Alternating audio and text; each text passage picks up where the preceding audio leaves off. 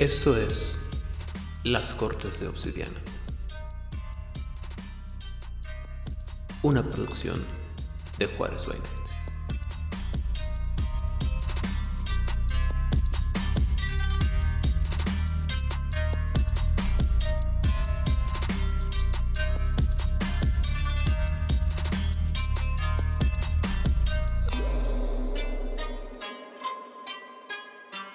Bienvenidos a una sesión más de la Corte de Obsidiana aquí en Juárez by Night. Yo soy anfitrión, el tigre demonio Aidan Rodríguez, y esta noche estoy acompañado, como casi todas las noches, primero que nada por nuestro dragón asesino y tiránico productor y gente que le gusta molestarme en los últimos momentos antes de la preparación, señor Vladimir Soto. Oye, Jensi, hola a todos. Gusto de estar de vuelta. También estoy acompañado por nuestra grulla resplandeciente, el experto en estos temas y nuestro rabioso fanático de eh, la corte, la estirpe de Oriente, el señor Rigel Vera. Hola, buenas noches. Que el cielo sonríe en sus destinos. Y finalmente, pero no por eso menos importante, nuestra ancestro de las tierras regimontanas, el sabio cien pies, Odil Clio. Hola, muy buenas noches, gracias por escucharnos. Y el día de hoy, antes de empezar a decir cualquier cosa, hablar de cualquier tema del día de hoy, primero que nada me gustaría agradecer a todas las personas que se han tomado el tiempo de escuchar todo lo que hacemos aquí en Juárez Benet, sobre todo nuestros podcasts, porque para cuando ustedes escuchen esto y cuando estamos grabando esto, ya hemos superado las 28 mil descargas de nuestros podcasts, tanto de Juárez by Night, eh, para decir el círculo interno, como la Corte Obsidiana, Nación Garú, Desde las Tinieblas y todo, todo aquello que hacemos. Nos da mucho gusto saber que les gusta y que lo disfrutan y lo, eso nos ayuda a tener más ganas para seguir haciendo más cosas. Y eso es, eso es, eh, eso sin contar, obviamente, las descargas de YouTube, que siempre olvido vigilarlas, pero bueno, eso es aparte. Em, y el día de hoy, antes de empezar con el tema, vamos a hablar ahora sí sobre las noticias de la semana. Y empezamos con el plato fuerte. World of Darkness, Nexus. Pues, lo primero que hay que decir es que esta forma está siendo creada y desarrollada por la misma empresa Demiplane, que es la encargada de desarrollar y de crear la plataforma para Pathfinder. Segundo diseño. Así que al menos ya sabemos que tienen experiencia en cómo hacer estas cosas y no nada más unos recién llegados. Lo que nos permite saber que muchas gracias jugadores de Pathfinder por aventarse el tirito de utilizar una plataforma que nadie más ha utilizado y aparentemente funciona muy bien. Os estuve leyendo los foros y no hay queja en sí mismo de la plataforma.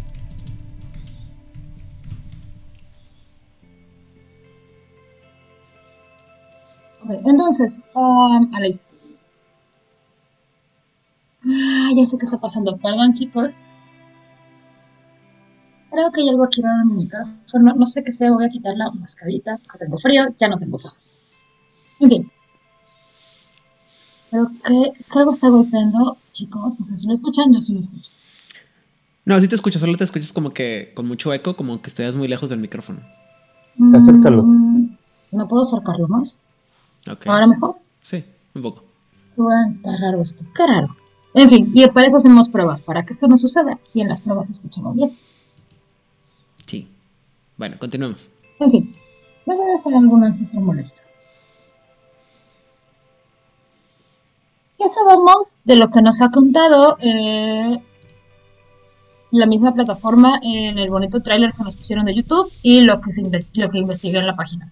Pues básicamente es una plataforma que nos va a dar las siguientes herramientas. Es una plataforma de herramientas que sería como una mezcla entre D&D Beyond, para los que juegan uh, Dungeons and Dragons, y Roll20, que todos los que hemos estado jugando rol durante la pandemia sabemos más o menos de qué va la plataforma. ¿Qué vamos a encontrar en Nexus? Vamos a encontrar un compendio de los libros, esto es eh, todas las disciplinas, el nombre de las disciplinas por, poder, por nivel, cuánto cuesta la disciplina y qué hace. O sea, si tú tienes tu disciplina en dos le picas al botoncito, al puntito en dos, te va a decir cuál es el nombre, qué es lo que hace y qué es lo que tienes que tirar. solo va a ser interactivo, lo que hace que tengamos una hoja de personaje interactiva. Para todas aquellas personas que no quieren memorizar las reglas, no se preocupen, esta plataforma es para ustedes. Solo tienen que picar botoncitos. Y si no se acuerdan que ese es su poder, no se preocupen, le pican en la disciplina y te va a aparecer que hace la disciplina. Así puedes corregir a tu narrador, aunque no hayas leído libro. Lo que lleva a que va a tener un lector electrónico de los diferentes libros que tiene, y que van a estar ahí cargados. De ahí va a sacar como la información. Lo que no queda claro es cuánto dinero va a costar esta plataforma y cuánto dinero va a costar cada uno de los libros. Roll20 tiene una versión gratuita y tiene una versión de paga. La versión gratuita te soporta varias cosas y la versión de paga es como un montón más. D&D Beyond es lo mismo. Tú tienes una versión gratuita que te va a dar un mínimo de te da un máximo de personajes y acceso a los manuales básicos. Si alguien en tu grupo decidió comprar los manuales y compartirlos en una partida, cuando tú estás en esa partida puedes leer los manuales que esta persona haya comprado. Asumo que esto va a funcionar igual porque tiene esa opción de ver partida, o sea, cada uno de los partidos por el nombre de la crónica y cuántas personas están involucradas en esa crónica. Y ahí tú vas a cargar tu personaje. Supongamos que yo tengo una crónica con Vlad y tengo una crónica con Megan y tengo una crónica con Rigel cada uno de ellos una crónica diferente. Entonces yo tengo un personaje con Vlad y solamente puedo, este, y Vlad solamente compró el básico y el de camarilla. Solo voy a tener acceso a la información que viene en el libro básico o en el de camarilla. Así es como funciona en D&D Beyond y por lo que yo estuve viendo en los foros de, de mi play, así funciona este lugar. Tienes acceso a la información de los libros que vas comprando así como vas a poder leer el lector electrónico que tiene de los libros que vas comprando. Así que si eres de las personas que compró los libros de mascarada de Renegade para Roll20, quién sabe cómo vaya a funcionar esto. Si te vayan a dar un descuento, si vayan a ser compatibles, si los vayas a poder mezclar. Eso ya lo sabremos el próximo año.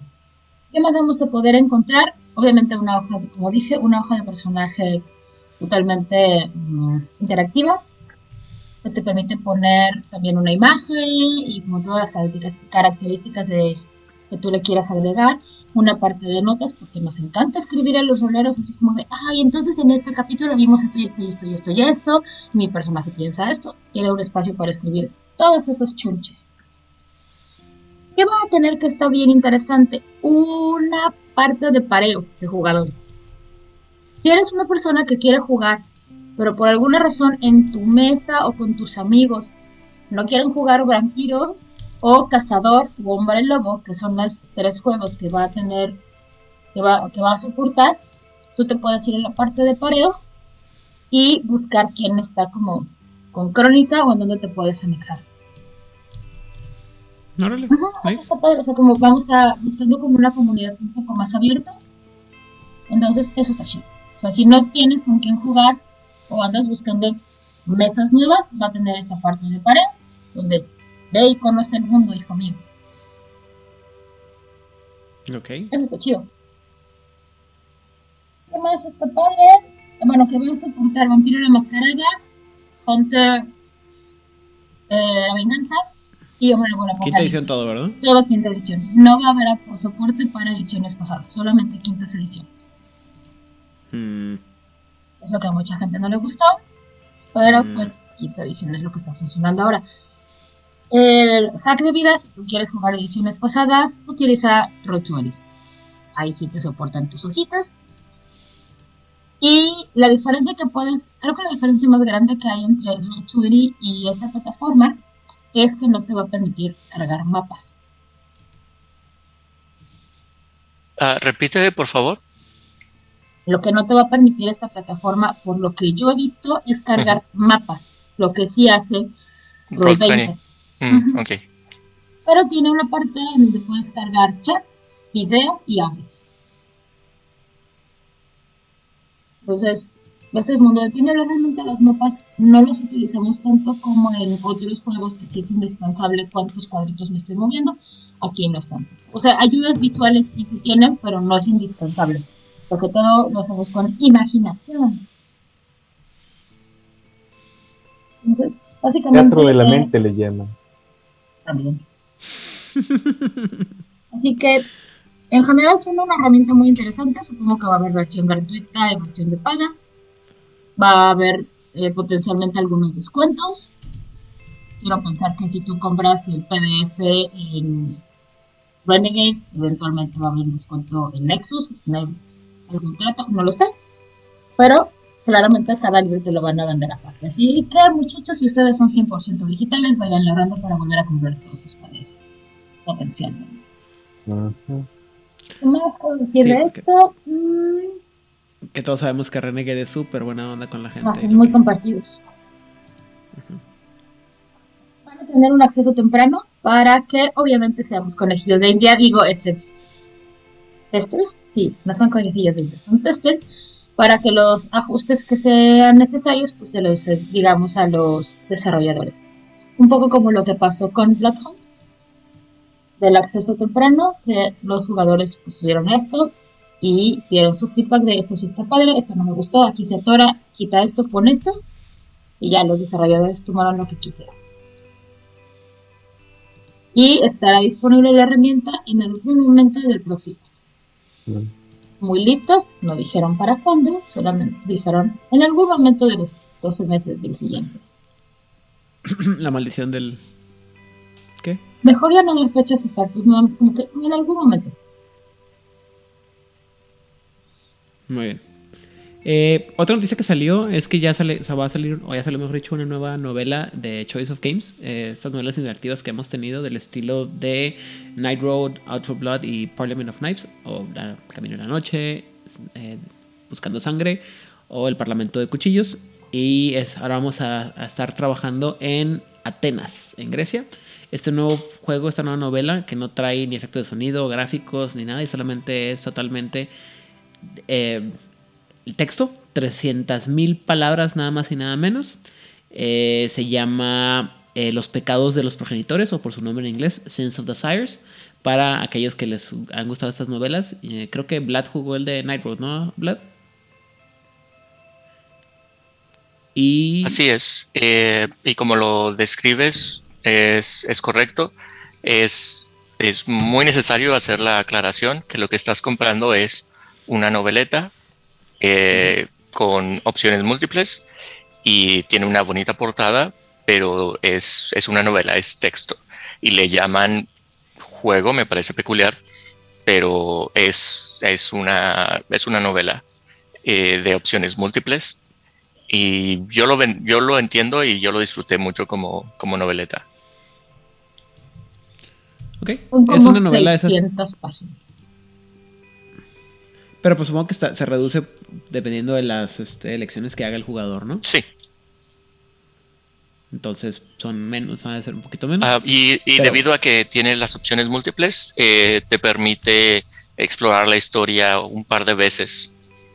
Y dependiendo, no sé cómo lo vayan a hacer en esta, en esta novela, pero en El Camino de la Noche eh, sí varía bastante los finales que tienes eh, basando en las decisiones que tomas.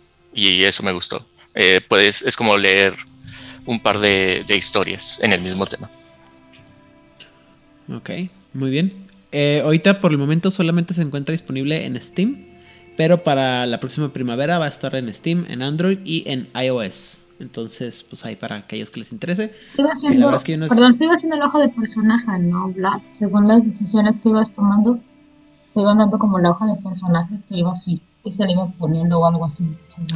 así es, como son, eh, están en el universo de, de V5 eh, y de Vampiro la Mascarada, eh, mientras cuando creas tu personaje a través de las decisiones que tomas, hay una opción durante la lectura en el que puedes revisar cómo se está desarrollando los puntos de habilidades y es una versión simplificada de una hoja de personaje. También eso me agrada porque le permite a quienes no son jugadores, esta, es una, esta es otra posible entrada para que lleguen nuevos jugadores. Si lees la novela, te familiarizas con el sistema de hoja de personaje simplificado y eso te puede dar una entrada a los juegos. Eso es como el, el revés de lo que pasamos en, en Bloodlines 1, ¿no? Que hacías tu personaje y luego ya podías jugar. Entonces era muy... O sea, el, sistema te daba para que conocieras el sistema de, de juego. Pero aquí es al revés, ¿no? Dependiendo de lo que haces, decisiones. Sí, ¿Vas es más, eh, sí, el desarrollo es más orgánico. Lo describiría de esa manera. Eso está chido porque creo que eso ayuda a todas aquellas personas que batallan en hacer, en entender cómo debe de ser un, un- ¿cómo se llama? personaje. Un personaje. Es- es- tengo mucha gente que, a mí me ha tocado mucha gente que batallan mucho para de entender que el, el personaje es... Ah, que las bolitas no hacen al personaje, sino que la historia del personaje debe de, de generar al, al- ¿cómo se llama? Al personaje. Entonces, creo que es importante que como el que tú hagas las decisiones que tomas de tu personaje, pues genera tu hoja de personaje. Entonces, eh, está padre. Creo. Yo. Mi- muy humilde opinión. Pero bueno, ¿qué otra noticia tenemos por ahí, gente? Pues miren, que tenemos noticias de Bloodlines 2. Chan, chan, chan. Chan, chan, chan. Sí, está bien interesante. Hubo un reporte interno de Paradox Interactive, el cual se abordó el tópico de Vampire the Masquerade, el cual fue inevitable. Alguien tenía que levantar la mano y preguntar. ¿Hay alguna pregunta, hay alguna noticia respecto a eso? Y sí, hay una, una pregunta eh, que se respondió por parte del CFO, que no sé qué significa CFO, de Paradox. Chief Financial Officer. Officer, El encargado Financiero, oficial ¿no? de financiero, sí. Ok. Eh, Alexander Brica. El nuevo desarrollador, como grupo desarrollador, está haciendo pues un bastante buen trabajo y está feliz con el progreso. Está feliz. Y nosotros estamos felices con el progreso del proyecto, pero todavía tardará en que podamos hablar acerca de fechas de lanzamiento. Todo esto, toda la respuesta, es un poco más largo que esto que acabo de leer, eh, sin decir quién es el desarrollador. La compañía desarrolladora hasta el momento ha permanecido anónima y, pretenden mantenerlo así. Eh, principalmente después de que se supo de los despidos y demás escándalos del anterior desarrollador que llevaron a una crisis, eh, bueno, obviamente, ¿no? Eh, también estuvo el caso de que hubo jugadores o intentando, próximos jugadores que estaban interesados en esto, que les hacían preguntas directamente a los desarrolladores, interfiriendo con el proceso, según Paradox. En otras ocasiones, interfiriendo con los mismos este, desarrolladores de manera personal, lo cual fue un tanto curioso y muy estresante para el, para el grupo. Entonces, la idea es ahorita mantener anónimo eh, hasta que tengan algo que presentar. Esperemos que esta vez sí puedan resolver la situación, eh, no terminen despidiendo un montón de gente, pero nos entreguen un buen producto, eso es lo que todos queremos, la verdad. Yo estoy esperando Bloodlines 2 desde que termine Bloodlines, lo cual ya tiene un buen rato, ya ni me acuerdo de la historia, imagínense. Espera, pero entonces dijiste que no tenemos fecha de entrega. No hay ni fecha ¿Todavía? de nada. Es decir, no o tenemos. sea que no va a salir para el 2021. Eh, no, tal vez para el 2031. 30. No sabemos cuánto tiempo se van a tomar. Un juego de, de esta calidad, o sea, estamos hablando que son 4, 5 años promedio, puede que sea un poco más rápido si están basándose en lo que ya tenían. No sabemos si van a empezar desde cero, no sabemos si van a utilizar los mismos scripts.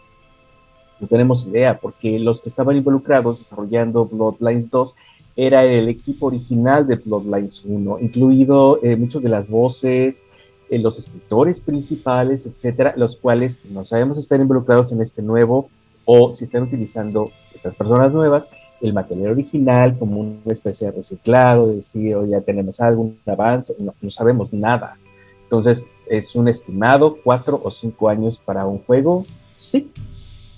Sí, así es. No, no tenemos idea de si eventualmente realmente va a pasar. Eh, eso nos queda desear. Mira, mientras no pasa como con Cyberpunk 2077, todo bien. Ah, hasta eso, 2077 al menos hay un producto. Aquí no tenemos ni eso. Mi corazón de Híjole, es gamer ah, sufre. Es que ahí tenemos un problema muy grande, ¿no? Porque una, una cosa es, ¿te esperas a que salga algo o, o que va a estar bien trabajado, pero pues en un... Digo, a los cambios de, de tecnología que hay en- actualmente, dos o tres años ya es un cambio muy radical en, en la tecnología disponible, ¿no? No solamente en la tecnología, sino hasta en el método narrativo. O sea, Ujú, estamos o hablando sea- que se cambia brutalmente. Vamos a tener un juego, o sea, un juego... Vamos a tener Ya. un hombre lobo sangre de la Sí, tierra. ahí va a se- parecer un... O sea, me parece que va a parecer un juego que ya se va a ver viejo, ¿no? Cuando salga, a pesar de más nuevo que sea, se va a ver viejo a menos que pase un milagro. Pues mira, eh, aquí afortunadamente podemos pensar que no importa qué tan bueno o malo sea la gráfica, eso se puede renderear nuevamente. Lo importante es una buena historia. Si tienes una buena historia que realmente aporte, realmente tenga algo que decir, podemos obviarlo. O sea, ¿por qué fue tan criticado Sangre de la Tierra? Era un juego noventero, digan lo que quieran. Era un juego noventero. Malo, bien, una- por malo. una- pues, claro, malo. O sea, era un, era un producto que pertenecía a otra época completamente. Aquí, espero, tomen en cuenta todo lo que han tropezado y puedan concebir algo de eso. Ay, bueno, pues qué, qué decir. Muy bien. Entonces, Lo ahora sí vamos a importante hablar. es que sales. Híjole, sí. Lo bueno es que hay libro de quinta de Sabate quinta edición. Y el tema del que vamos a hablar hoy va a ser el último Dharma herético que nos queda, el cuarto de cuatro. En este caso estamos hablando de el espíritu de la tierra viviente, un Dharma que se enfoca tanto en el yin como en el yang. O sea, hace un balance de energías. Y bueno, el espíritu... Eh, no es cierto. Eh, Rigel, ¿qué sabemos del el Dharma del espíritu de la tierra viviente? Eh, son muy afines al pensamiento de que el animismo es la verdad del universo. Todo tiene un espíritu. Los, arroyos, los ríos, las piedras, los árboles, todo es un espíritu. Y se basan en eso, en que todo existe, todo vive. Y tienen que obtener sabiduría de ahí. Eso es todo lo que sabía. Muy bien. ¿Odil? De esto sí sabía menos que de los Fénix, ¿eh? Uy. Uy, uy, uy. O sea, ni siquiera sabía que existían. ah, muy bien. Eso lo, lo- lo hace más sencillo. Ahora ya sé que existen. Vlad. Igual no sabía absolutamente nada. Y ahora eh, que los he descubierto, son muy interesantes. Ok. ah, yo no me acordaba. ah, o sea, me acordaba del nombre ligeramente y no me acordaba de qué van. Ahora que lo estuve leyendo, digo, ah, bueno, ya me acuerdo porque se me hacían tan, tan poco importantes, pero bueno. El Dharma de la, del espíritu de la tierra viviente, como se menciona anteriormente, eh, mencionó anteriormente Rigel, tiene una fuerte compo- composición animista. Ellos piensan que la creación es, en sí misma una entidad espiritual que está conformada por varios otros más pequeños espíritus que existen en todas las partes del mundo material dentro de sus propios reinos. Es decir, en español es como decir que es una sola cosa grande que está hecha con partes más chiquitas y que cada uno está como repartido en otras partes, ¿no? En otros reinos, como le llaman ellos. Y solamente a la hora de. al, al, al propiciar, dice aquí, pero la que quiere decir al interactuar, perdón, con estos espíritus, se puede esperar la ayuda y sumisión y finalmente la iluminación y la salvación al convertirse ellos mismos en un espíritu. O sea, están tratando de trascender su estado físico actual de ser vampiro a convertirse ellos en un espíritu, pero es a través de a interactuar con los espíritus y darles por su lado a los espíritus. Que esto me parece, es la parte que dice yo, ah, qué hueva, güey, pues quieres ah, meter la mitología de hombre lobo en los vampiros más a huevo. No, de hecho es la mitología shintoísta más eh, la japonesa. Esto es eh, japonés 100%. Pero es muy de hombre lobo, ¿no? De los, de los espíritus No. y el chiminaje. Y... No, porque aquí es.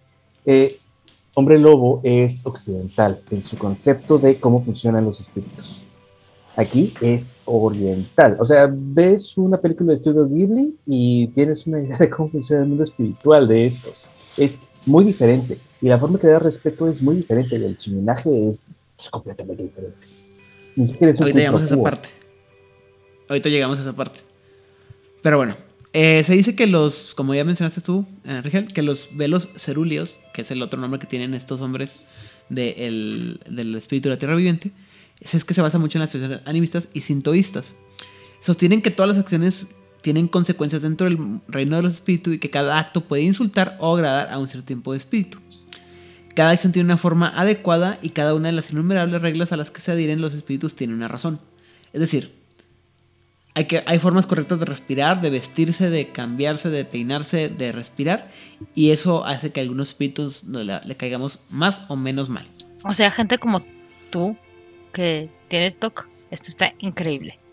Ajá, por eso me dan hueva. Porque tengo suficientes problemas con mis... eh, con mi vida actualmente como está, como para aparte tener que preocuparme por lo que pueden pensar una serie de criaturas inmateriales. O sea, la corona británica está increíble porque es como todo tiene que estar medido, tu falda tiene que medir tanto, usas el sombrerito de lado de tal color en tal fiesta, solamente puedes utilizar esta joyería en cierto momento, sí. Y no pises cruces porque ya este, le, le dijiste feo a algún espíritu. Oh my. básicamente. Y bueno, eh, entonces lo que pasa es que tenemos un grupo de, de criaturas que tienen una forma de actuar y de moverse y de hablar que está dictada por lo que piensan los espíritus, el- los espíritus que habitan el mundo de los espíritus.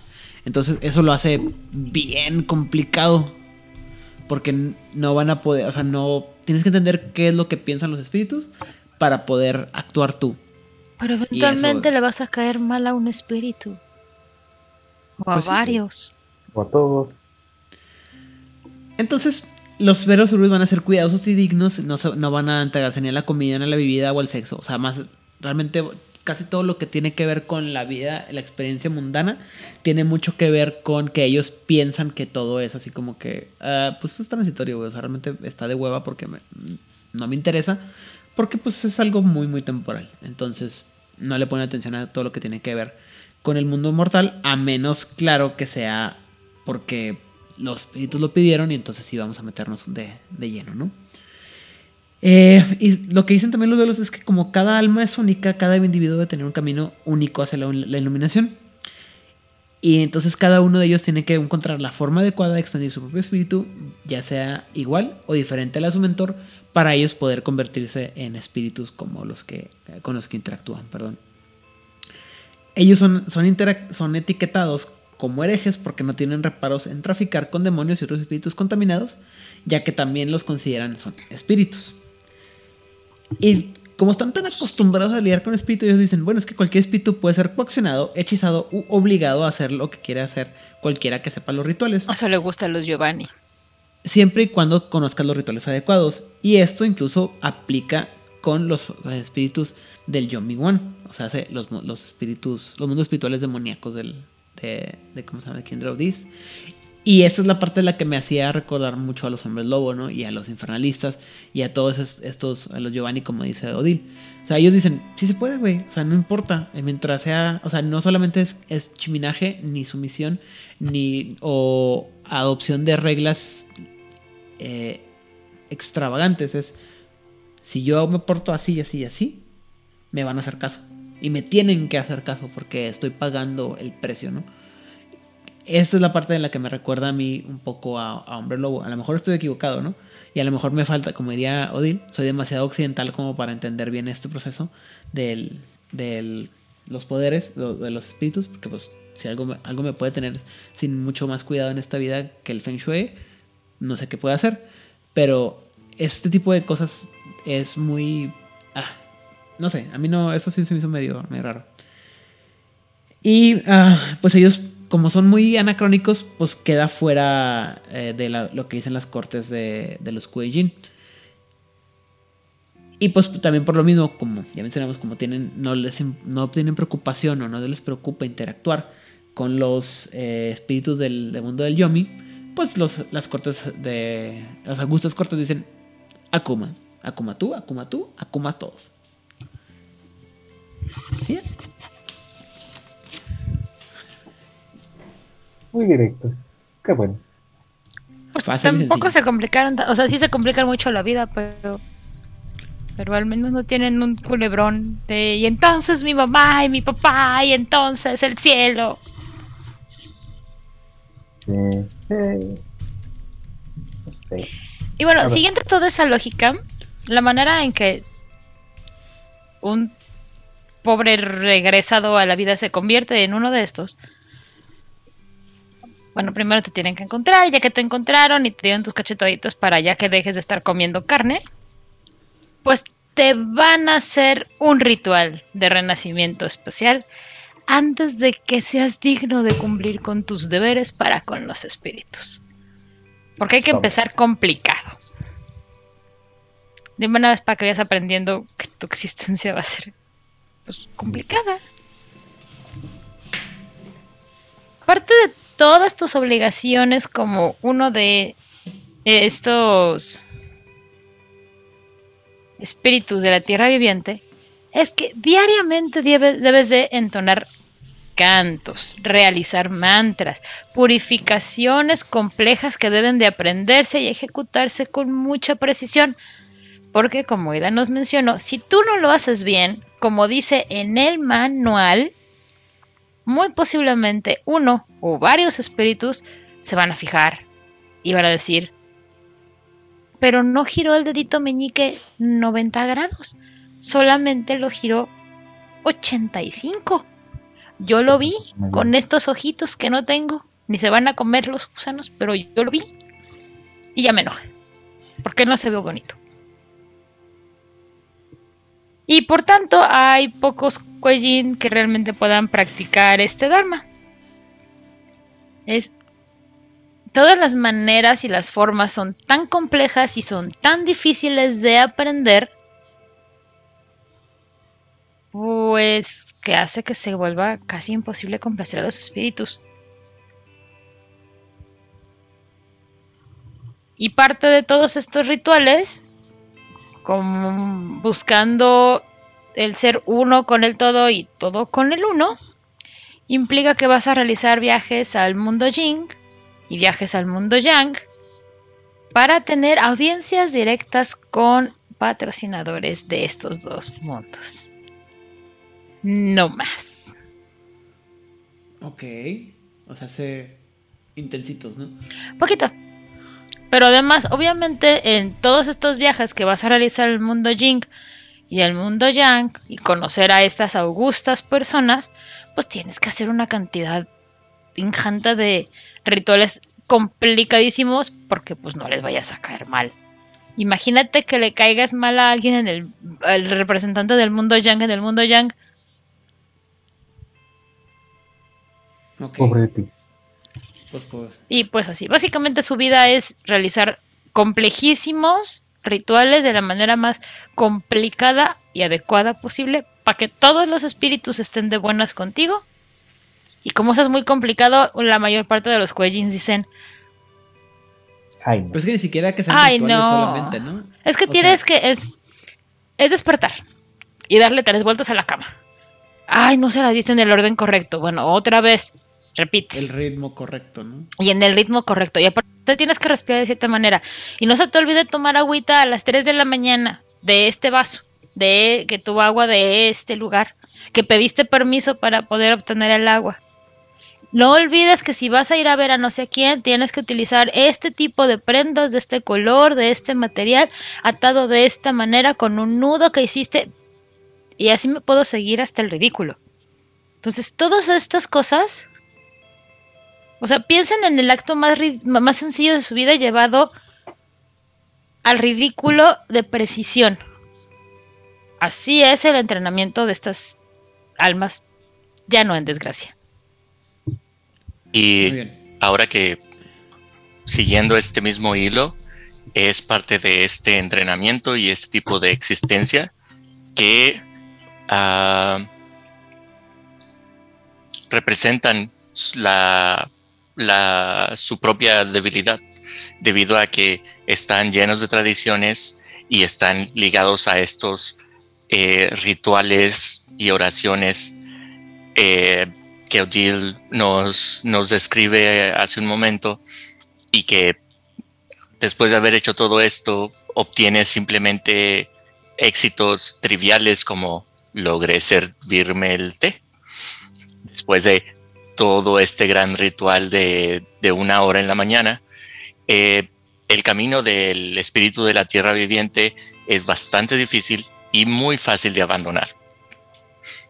Están los seguidores de este Dharma están severamente limitados, sobre todo en lo que pueden y no pueden hacer.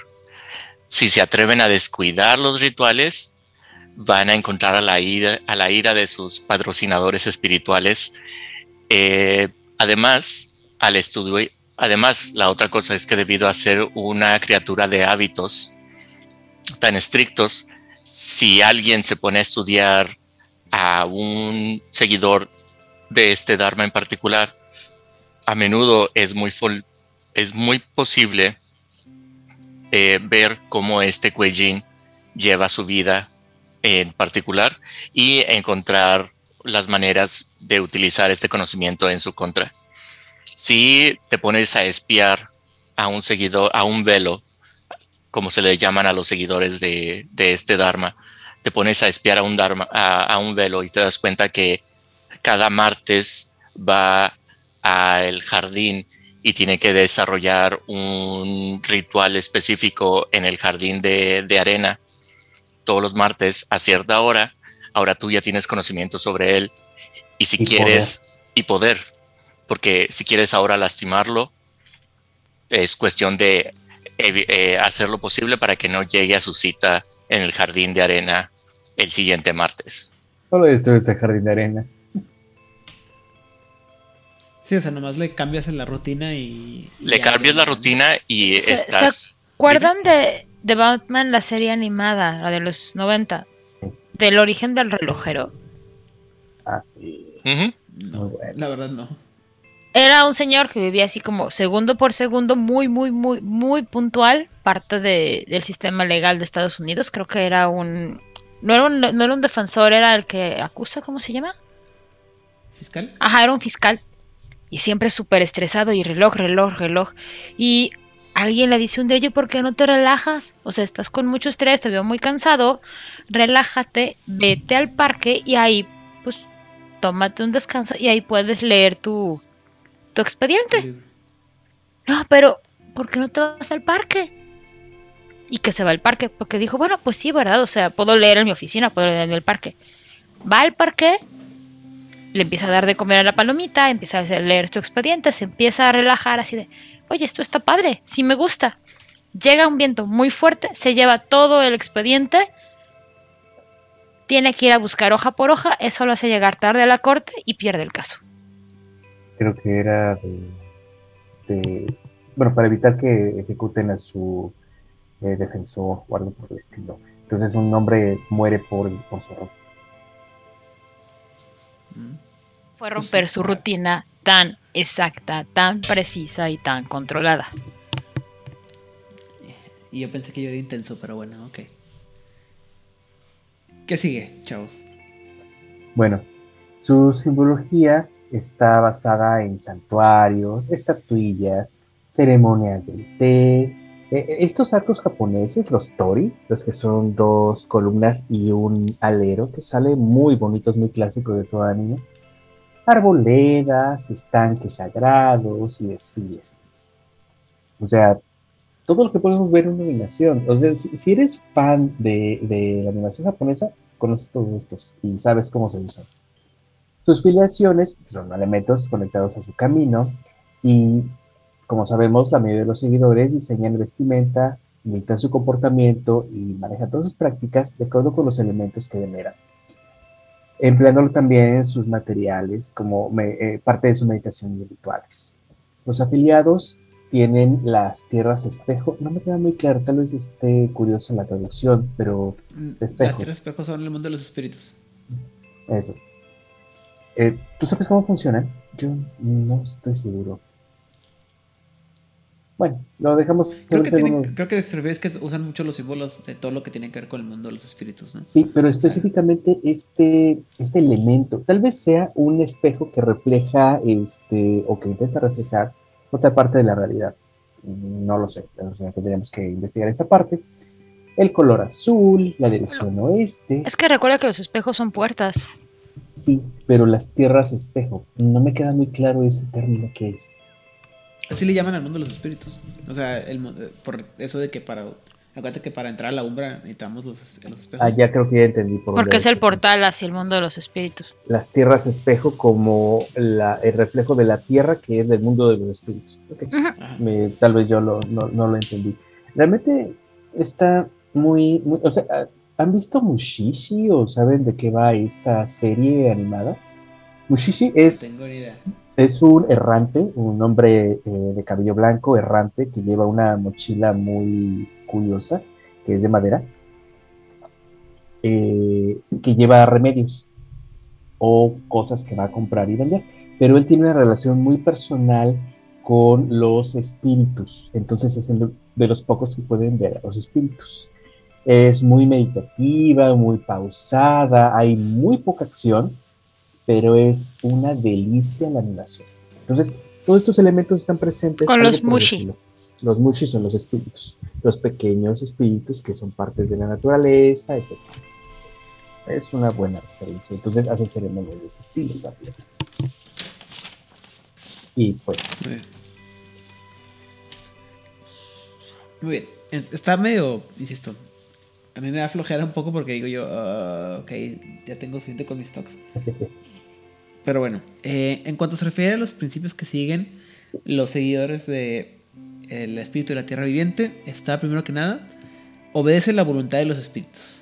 Y creo que eso es muy directo, ¿no? Ya lo mencionamos en todo este cacho. Es todo es enfocados a hacer lo que los espíritus digan o dicen que es lo correcto. Después dice, realiza las ceremonias adecuadas para permanecer puro. Que es otra vez estos eh, trastornos obsesivos compulsivos de seguir una forma de hacer unos rituales para que se, ah, se compruebe que eres digno y que estás bien. Así como que... mm, Es un poco también como los judíos ortodoxos que tienen una serie muy complicada de rituales para entrar a una sinagoga, para realizar cualquier acto en su vida y por eso se mantienen alejados de una cantidad enorme de situaciones que los podrían manchar. Que no los toque una mujer que no sea su esposa. ¿no? Y menos están en sus periodos porque, uff. Ah, no, ni su superior ni su esposa. Los pequeños no y una lista enorme de situaciones, pero me imagino que más occidental sería eso, ¿no? Ajá. Y por lo mismo, este también hay que evitar aquellos que son impuros, ¿no? Uy, todo aquellos que no siguen los rituales. El cuarto sería enhebrar la tierra para absorber toda su gloria, que es esta parte de que hay que enhebrar en el sentido de que hay que estar unido con la tierra para poder eh, obtener los beneficios que da el, el haber hecho todos los, rituales correctos. Eh, dice también que hay que pasar la sabiduría que hemos ganado a otros de manera libre. O sea, no hay que ser envidiosos, chavos, hay que ser buena onda. Porque todo lo que con- conocemos lo, lo, lo- lo tenemos que compartir. Como dicen, pasen el hack. Ajá. Y también dice que ayuda. eh, hay que ayudar a otros para superar las deficiencias de la carne. Eh, sencillo, ¿no? Beber es un gran O sea- placer. ¿Cómo? Beber, beber, beber es un gran placer. No, no, pero dice, o sea, eh, ayuda a otros a superar las deficiencias de la carne. O sea, no hay que, te- hay que ayudarlos a todos a, enten- a entender que el mundo terrenal, así como lo vemos y como lo experimentamos, está bien. Pero en realidad lo que importa es que tengas la capacidad de seguir los designios de los espíritus para poder eh, dejar atrás lo material. Porque es una deficiencia aparentemente. Mm. Eh, también dice que hay que renovar el agradecimiento y compromiso con la iluminación cada día. Qué horrible. No puedes Hay que agradecer las bendiciones que tienes. Pues sí, pero todos los días, todo, o sea. Todos los días. Todos los días despiertas, todos los días estás vivo, todos los días hay que agradecerlo. Bueno, sí, estoy de acuerdo. Ahí es una cosa que yo siempre he platicado cuando alguien me, me pregunta, dice, ¿por qué no, no te gusta el catolicismo? Y yo, porque está bien difícil de seguir, güey, nada más por eso, güey. O sea, no, porque el que tu, tu catolicismo no es laxo, es uber laxo. O sea, el- o sea, hay muchas reglas que hay que seguir y si no las sigues, o sea, realmente el problema es que no las sigues. No, no porque no sabes, o sea, no las sigues porque no, porque no puedas, sino porque ni siquiera sabes que tienes esas reglas, ¿no? Entonces, Hack de vida, apréndetelas y luego dices cuáles sí y cuáles no. Ajá, eso es lo que hacen los católicos. Y al final bueno, siempre puedes pedir perdón y ya, güey. Básicamente. Y el último principio que tiene los, el espíritu de la tierra viviente es observe los tabúes rígidamente para que puedan vencer la maldición. Que esta es la parte más ridícula de todo. Es que si Sí, sigues todas las reglas, A ver, párame, párame. Más despacio. si tú sigues todos los tabúes que nos están dando los espíritus, que lo todos, eventualmente vas a, tras- vas a trascender tu maldición de vampiro. Sí, no funciona así, joven. A Odile le va a dar un algo. ¿Estornuda tal vez? Es que la cuestión es que estamos hablando de espíritus animistas. Ujú. Bajo esa premisa, hay espíritus en todos lados. Sí. And I mean it. En todos lados, chavos. Sí, sí. Está el espíritu del agua. Está el espíritu. Vamos a hablar del té. Vamos, está el espíritu del agua. Está el espíritu del fuego. Está el espíritu de la brasa. Está el espíritu de la hornilla. Está el espíritu de la taza. Está el espíritu del gaiguán. Bueno, bueno, estás Está el espíritu de la hebra. película- De una película de Ghibli, o sea, ya. Sí, no, es que es, ese- es- es de este punto. Entonces, si yo quiero llevar a cabo una ceremonia del té, tengo que hacerla tan precisa que todos los espíritus involucrados, que fueron todos estos que mencioné, y aparte si se te ocurrió hacer matcha, híjole, esta escobillita y colocarla, no, no, no, no, no. Si se te ocurre poner mal la escobillita, ya se enojó el espíritu de la escobillita. Que aparte tiene un nombre, entonces ya se enojó porque no le dije el nombre correcto.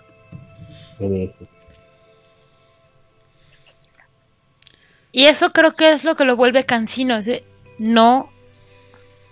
Por más que tú seas un iluminado y tengas todo el tiempo del universo para hacerlo, en algún momento le vas a caer mal a un espíritu. Porque resulta que se te ocurrió hacer la ceremonia del té enfrente de un río y ahí vive un espíritu del agua fresca y ahí ya estás calentando el agua y es como... Y el espíritu, ¿cómo? Y ya ofendiste al justo- espíritu. Es justo aquí donde puedo diferenciar entre Oriente y Occidente, o sea, entre hombre lobo y este. En hombre lobo, tú eres parte, ya desde el principio, y eh, tu forma de hacer el trato es un poco más laxo. Aquí es tajante, es directo. Sí, tiene relaciones, porque pues obviamente espíritus no. Pero aquí intenta ser uno de ellos e intentas agradarles a todos. Lo veo sumamente práctico, la verdad. Poco realizable, en realidad. Ok. Eh, no sé, o sea, neta, neta, me dan una cantidad espantosa de flojera este, este Dharma. O sea, porque no, no entiendo cuál será la forma en la que estar de, disculpen la palabra, disculpen el francés, dame huevos de los espíritus, te va a ayudar a superarte y convertirte en algo mejor. No sé si, ah, no sé si, si lo, ¿cómo se llama? To- to- tomamos el, el- el punto, pero eh, una de las razones por las que estás está, tu visión es, eso es todo sobre los espíritus es porque no crees que el mundo material sea real como tal, sino que la verdadera existencia ocurre al nivel espiritual. Así que por eso ah, debe de tener este detachment, esta am, des- esta desconecte del mundo material y te preocupa más toda tu relación con el mundo espiritual. Porque Muy probablemente. si es, a mi manera de verlo, la forma en que escapas la maldición, tomando el último eh, principio, es logrando eh, despegarte de este mundo material. Y en esa, en esa es la única forma en la que yo lo entiendo, de que si le haces todo, la, ah, lo ritual y si haces todo lo correcto, lograrás tener la verdadera existencia en el mundo espiritual y dejas esto atrás. Seguramente sí, güey, pero también una cosa que manejamos muchos en estos temas es que los espíritus son súper, eh, ¿cómo se dice en español? Flighty. Este, Al contentillo. ¿eh? Al contentillo, es decir, eh, Sí, cambian de o sea, no opinión son- todo el tiempo. Cambian de opinión y de idea cada rato, entonces van a, ahorita pueden decirte que tienes, como decía ahorita, no tienes que darle tres vueltas a la cama después de que te levantas o doblar tu tatami o lo que sea, y mañana no es cierto. O sea, mañana no, o sea, no puede, es, es, es muy difícil saber qué tipo de, de mentalidad tienen esos espíritus. Y luego, eh, es una parte que el, el- el texto no me queda tan claro. ¿Es a todos los espíritus o, o A solamente a los que a los, a los que pudiéramos considerar espíritus mayores? ¿no? A todos. Toma en cuenta que muchos de los espíritus no tienen una autoconciencia y solamente encuentran algo que es placentero y se quedan con ello y se les olvida. Y ahí es... ¿Qué es lo que les pasa a los mushi de, de la, del anime que les mencionábamos, Rigele y yo? Son espíritus muy pequeñitos del bosque. No, la mayor parte de ellos no están conscientes. Simplemente ellos- hacen sus cosas de espíritu. Y muchos de ellos tienen incluso eh, principios o- opuestos, ¿no? Ajá, es O que para mí Entonces, esa es la complicación o lo que a mí me parece extraño, bueno, no, co- no extraño, sino complicadísimo de este Dharma. No es la parte de entender, de, de pensar o de ver que esta realidad física y tangible es una ilusión y lo que importa es el mundo espiritual. Eso es como muy claro. No hay no hay como para dónde darle la vuelta. Entonces, si vivo en un mundo de espíritus, pues obviamente hay que hacer las cosas como se hace en el mundo de los espíritus. Hasta ahí tampoco hay ningún problema. Hay una serie de reglas y de formas de hacer las cosas. Pero el referirse a que hay que llevar las reglas de todos los espíritus, eventualmente vas a hacer algo que va a molestar a uno. Por hacer las cosas bien para espíritu A, es algo que molesta a espíritu B. O D o E o F. Ajá, G, o sea, H, algo va a ir en contra de, a- de algún otro espíritu. Necesariamente por la cantidad que son. Así que se vuelve un ciclo de nunca acabar. Porque, ok, ya complaciste al 99.99% de los espíritus. Ese punto 01 es el que va a evitar que tú trasciendas. Porque no, ah, no llevaste a cabo todos los rituales de todos los espíritus de la manera adecuada. Y luego, insisto, ¿y eso cómo te va a convertir en... en o cómo te va a ayudar a trascender, ¿no? O sea, el... Creo que En este sentido sí creo que pudiera ser considerado, este... ¿Cómo se dice? Herético, porque eso suena bien cabrón a tráfico de demonios para poder convertirte en un demonio. Pues es que también hay una cosa, hay espíritus que ya hay regresando a Hiroshima y a Nagasaki, ahí había espíritus, había un río, había árboles, había casas, había caminos. Ahí había espíritus que con toda esta situación de las bombas y el sufrimiento que se creó, pues fueron corrompidos. Pero siguen siendo espíritus de la casa y del río y del camino, pero corruptos. Tienes que hacer, tienes que llevar a cabo rituales que agraden a estos espíritus corruptos. Y claramente el King Cook va a decir, a ver, ¿cómo que está sirviendo espíritus corruptos? Pues sí, porque son espíritus. Ah, Híjole. Eso como que no me gusta tanto. pues sí. Esto es lo que yo he entendido de- del Dharma. Sí, o sea, queda medio, medio, o sea, no extraño, pero siempre así como que... ah, Queda al aire. Queda, queda po- un poco Ajá. flojo, en realidad. a- a- a- No hay una definición, no hay un eh, objetivo claro, no hay una metodología clara. Eh, está muy bonito. O sea, a nivel flavor está padre, Pero si un personaje, si un jugador quiere este tipo de personajes, yo digo, no vas a poder jugar con él. A- Aceptémoslo, es injugable para una crónica del el estilo que yo tengo planeado, suponiendo. Tal vez una crónica uno a uno. Tal vez una crónica 1-1 donde la idea es familiarizarnos con alguna cosa bonita, algo, algo interesante, algo... Híjole, ahora, no hemos considerado cómo es el Akuma, cómo es, cómo es el Po de uno de estos personajes. En lugar de tratar de agradar a cada uno de los espíritus, tal vez lo que quiera es eh, no corromper, sino controlar absolutamente el espíritu. Entonces, un ataque de Po en una ceremonia que sucede hace que hasta puedas consumir uno de los espíritus. Y eso es una energía completa contra- para, para este, para este arma. Solo imagínense el golpe a, al ambiente espiritual de un, un suceso así. Muy bien. Entonces, no sé, ¿alguna otra cosa que podamos agregar sobre esto? Ah, Lo que puedo yo agregar es que es ah, de todos, estos son los que claramente son personajes no jugables o muy difíciles de jugar y que son herramienta para el narrador y para ayudarte a crear tu ambiente y darle más sabor y color a tus historias. Puedes utilizar ah, eh, puedes tener a un, en, ¿cómo se llama? Antagonista que no sabes por qué está haciendo las cosas y resulta ser que es uno de los velos que simplemente está haciendo lo que los espíritus quieren. Vale.